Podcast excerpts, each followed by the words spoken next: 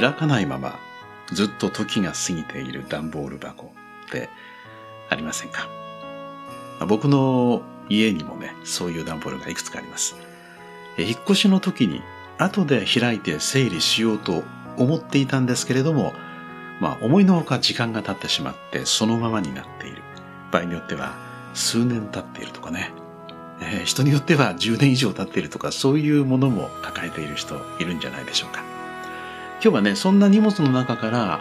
あ、ちょっと音楽に関連したことにちょっと話題を、えー、移してですね、いきたいと思います。何を隠そう僕の開かずにいる段ボールの4つあるんですけども、そのうちの2つはレコード版が入っているんですね。なかなかこれ捨てられないです。まあそんなところからちょっと話を詰めていきましょう。ソラリス製の風ラジオ、ボリューム39お届けしてまいります。しばらくお付き合いください。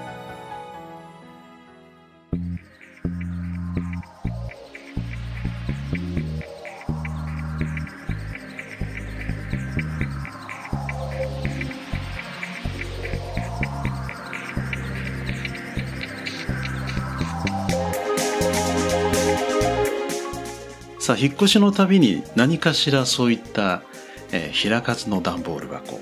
というのがね生まれてしまうことがあります。で例えばそれが何年も経っている場合3年経っている5年経っている人によっては10年経ってるよという人もいるかもしれません。その間それを開かないことによって何の支障も起きていないのであれば事実上それはもはや不要なものと言ってもいいのかもしれませんよね。ですから中身が何かということを確かめずともそのまま捨ててしまってもおそらく、えー、その先何かそれによってね弊害が起きるということはないのかもしれません。むしろダンジャリー気分でねそうしたものは捨てちゃった方がいいのかもしれない場合もあると思います。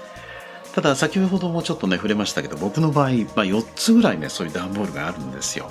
えー、クローゼットの中ですとかあとね、えー、物置の中にもありますねまあ、そういったもののうち2つの箱はどうしても僕は捨てられずにいます。なぜかというと、それ中身が何か分かってるからなんですよね。何が入っているかというと、あの、レコード版が入ってるんですよ。で、このレコードがなかなか捨てられないんですよね。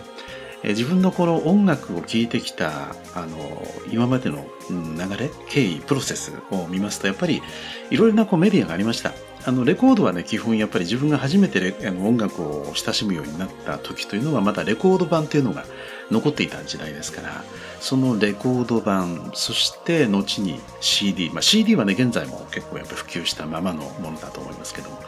MD に関してはもうほとんどね僕はあの使用せずに来ましたんで、まあ、基本レコードと CD によって音楽は聴いていたから、まあ、あとはラジオですよね、まあ、そういう感じで親しんでいたんですけれどもあのレコードもねやっぱりレコードプレーヤーを引っ越しの時に処分してしまってから聴かなくなってしまいましてですからまあレコードはそのものがねあの事実上不要なものになって段ボールの中に収まっています。ただこれはねずっと不要なものなのかどうかというとちょっとそれは疑問なんですよねやっぱりレコードの音のその CD とはまたちょっと違った感触えー、その魅力というのは確かにあるんですよね。で、これ捨てがたいもので、例えばアメリカではですね、今年に入ってからでしたっけ？あの、CD の売り上げをレコードの売り上げが、えー、追い抜いたというね、そういうニュースがありました。つまりレコードを買う人が非常にまた復活してきているということです。で、僕もね、あの、CD ショップと言われているものがこの世間からどんどんどんどんなくなってしまっていて、例えば今僕が住んでいるこの街の中でも、あの、CD とかレコードを売っているお店って一つもないんですよね。まあ今はほとんど、まあネットの通販、例えば Amazon ですとかそういうところで CD とかも手に入れるのかもしれませんが、最近ではこの CD さえもあまり、えー、購入する必要がなくなってしまったという現実が確かにありますよね。あのストリーミングで、えー、そのいわゆるサブスクサブスクリプションで、えー、ストリーミングの音楽のサービスっていろいろあるじゃないですか。Apple Music ですとか LINE Music ですとか Amazon Music、えー、YouTube とかもね、えー、それをやってるのかな。と Spotify 最近すごく話題になってますよね。そういったあのストリーミングで、まあ、その契約期間であればその数千万曲、まあ、大体ね8000万曲とかね7500万曲とかものすごい膨大な数の音楽にアクセスすることができるわけで、まあ、初めてねあのいろんな出会い直すアーティストとか音楽なんかもあってとてもあの僕はありがたいサービスだなと思っています。僕の場合ね、Apple Music ずっと使っていますけれども、まあ、どのサービス使ってもおそらくそういう、え音楽に関する出会いのし直しというのがね、あるのかなと思いますが、ただあの、よく考えてみると、ああいったサブスクのそのサービスの中に全ての音楽が本当に取り入れられているのかというと、それはまた違うんだろうなというふうに思っています。えー、8500万曲とか7500万曲。ものすごく膨大。おそらくこれ毎日相当な数を聞いても聞ききれる、人生の中で聞ききることができないほどの、えー、曲数だと思うんですけれども、でもその中に必ずしも自分がかつて愛してもう一度聴きたいと思っているあの曲が入っているかどうかというのはこれはまた話が別になってくるわけですね。実際にあの僕もね、自分があの聴いていた曲とかで、このアーティストのこの曲を聴きたいんだけれどもと思って探して検索しても、全く出てこないことがあります。えー、その CD、あるいはそのレコードの音声、音源をですね、聴きたいんだけれども、やはりそのレコードを手に入れるしかないというね、そういう現実に直面することも結構ありますよね。そして実際にあの、いわゆるヒットしているかどうか、話題になっているかどうか、そういうことによってもその残り方、サブスクの中での取り上げられ方っていうのは違ってくると思うんですが、実際自分の聴きたい音楽が必ずしも売れてる売れてないで判断される部類のものってなかったりすることもあるわけですよね。そうすると非常に個人的には大事なんだけれども、二度と出会い直すことができない音楽というのもあったりするわけですね。まあそういう意味で僕のおそらく段ボール開いて箱の中のレコードを見まして、見直してみますとね、おそらくこのストリーミングサービスの中では取り扱われていない音楽、アーティストというものも結構あるだろうなと思っています。ですからね、やっぱりこれ捨てられないんですよね。そう考えると、どうですかね。あの、世の中全体の流れとして音楽はこういう感じで聴くものですよという一つの流れっていうのがありますよね。うん、レコードから CD に移っていった時もそうですし、そして今は CD からストリーミングサービスに移りつつあるということでね、えー、音楽の聴き方、音楽との付き合い方、ライフスタイルの中での音楽のあり方とか、そうしたものもだんだんだんだん変化して、まあ、基本的に音楽はどんどんどんどん身近なものになってはいると思うんですけれども、でもやはりその中から漏れてしまうものも必ずあるのだろうなと思います。僕あのそういった漏れていってしまうかもしれないものにとても大事なものが含まれていてそれらは二度と取り戻すことができなできないそういった貴重なものであり得る場合があるとちょっと言い回しが変ですがそういうことを考えることがありますね。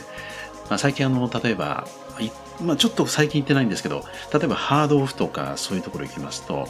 あのかつてねそれなりの値段で売られていた CD が100円とかでね売られていることがあります。それいろいろ調べてみますと結構振り出し物が出てきたりすることがありますよね。あのアーティストのあのアルバム欲しかったんだけど手に入ってなかったんだけどそれが実はここで100円であったよ。それはおそらくそのものの価値というものをそれぞれですから僕はそれに価値は感じてますけれどもえ世間一般ではそれに対して価値を感じていない。つまりは、それがそういう、まあ非常に手頃な値段でね、えー、買い求めることができてしまう。そういう現実が実際にあって、それは物の価値というのは、